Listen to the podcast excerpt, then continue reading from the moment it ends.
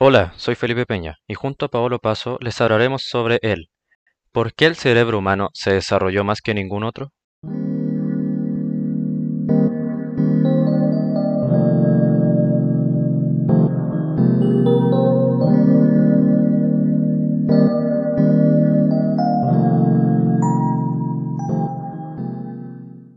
Pero primero que todo, ¿qué es el cerebro?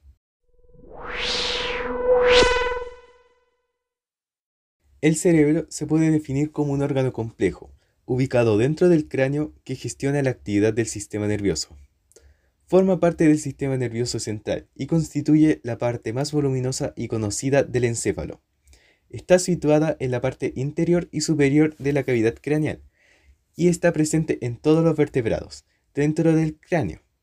El cerebro flota en un líquido transparente llamado líquido cefalorraquídeo que cumple funciones de protección tanto físicas como inmunológicas. Ahora sí, volviendo a la pregunta, ¿por qué el cerebro humano se desarrolló más que ningún otro? Primero que todo, hay que retroceder hace más de 2 millones de años atrás.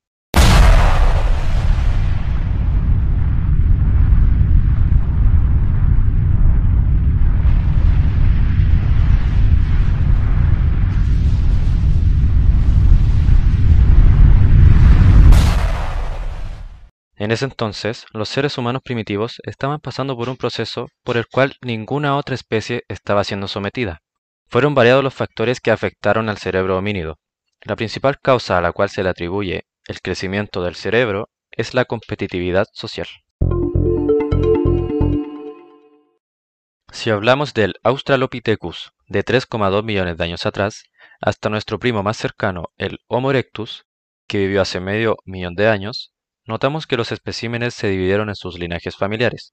Esto permitió a los investigadores comparar los cambios en cada rama. Lo que vieron fue que la evolución dentro de cada grupo impulsó gradualmente el tamaño del cerebro.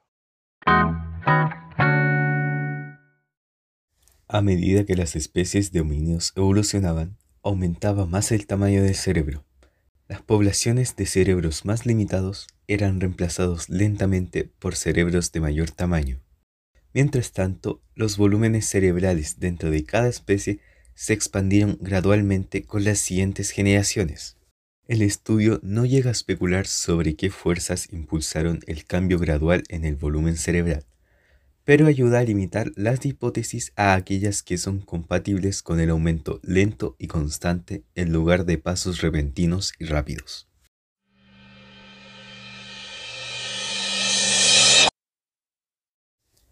Siguiendo con esto, David Gere, profesor de ciencias psicosociales, sugiere que el tamaño de nuestro cerebro se incrementó en la mayoría de las áreas con mayor cantidad de población, en las que con casi toda certeza aumentó la intensidad de la competitividad social.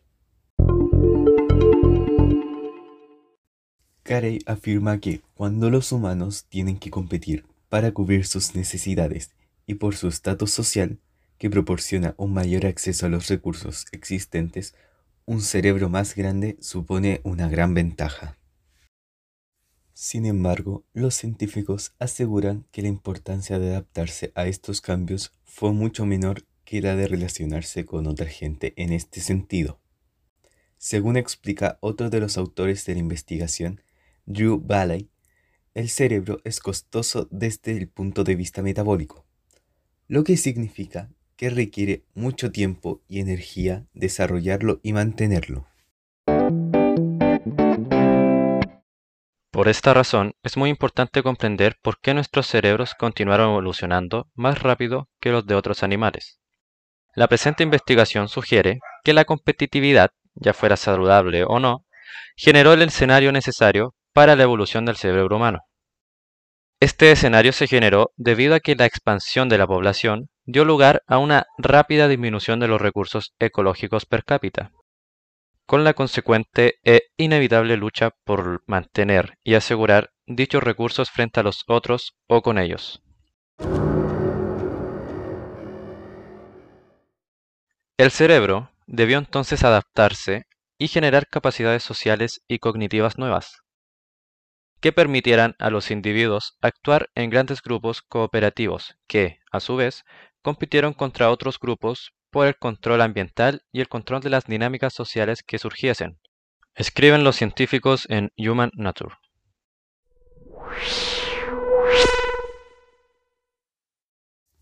Para terminar, nombraremos algunas características del cerebro humano.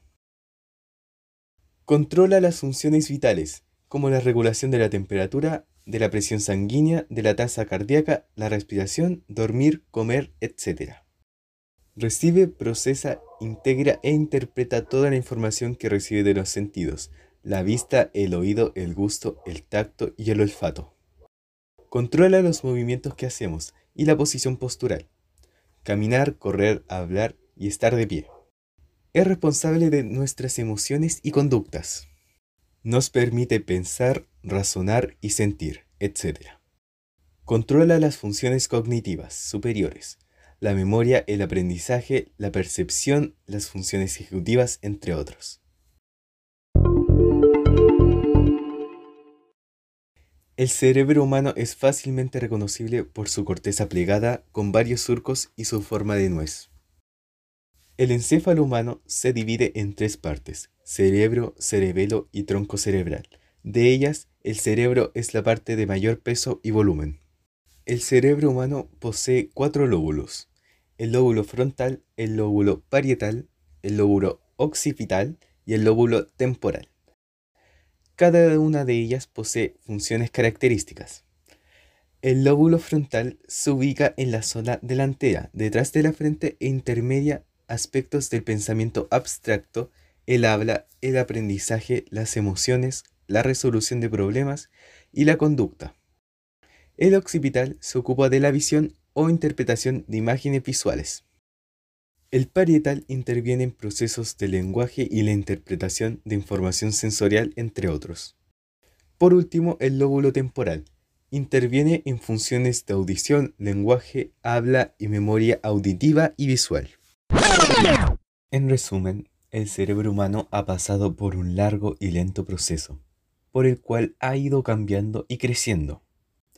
A pesar de haber más teorías sobre el por qué el cerebro humano evolucionó, las más aceptadas son las que se describen como procesos lentos, por lo que la teoría de la competitividad social toma fuerza, ya que se describe como un proceso en el cual se competía por los recursos, necesidades y estatus social, por lo que un cerebro más grande suponía una gran ventaja. Y con esto terminamos y nos despedimos. Esperamos que nuestro podcast te haya gustado. Hasta luego.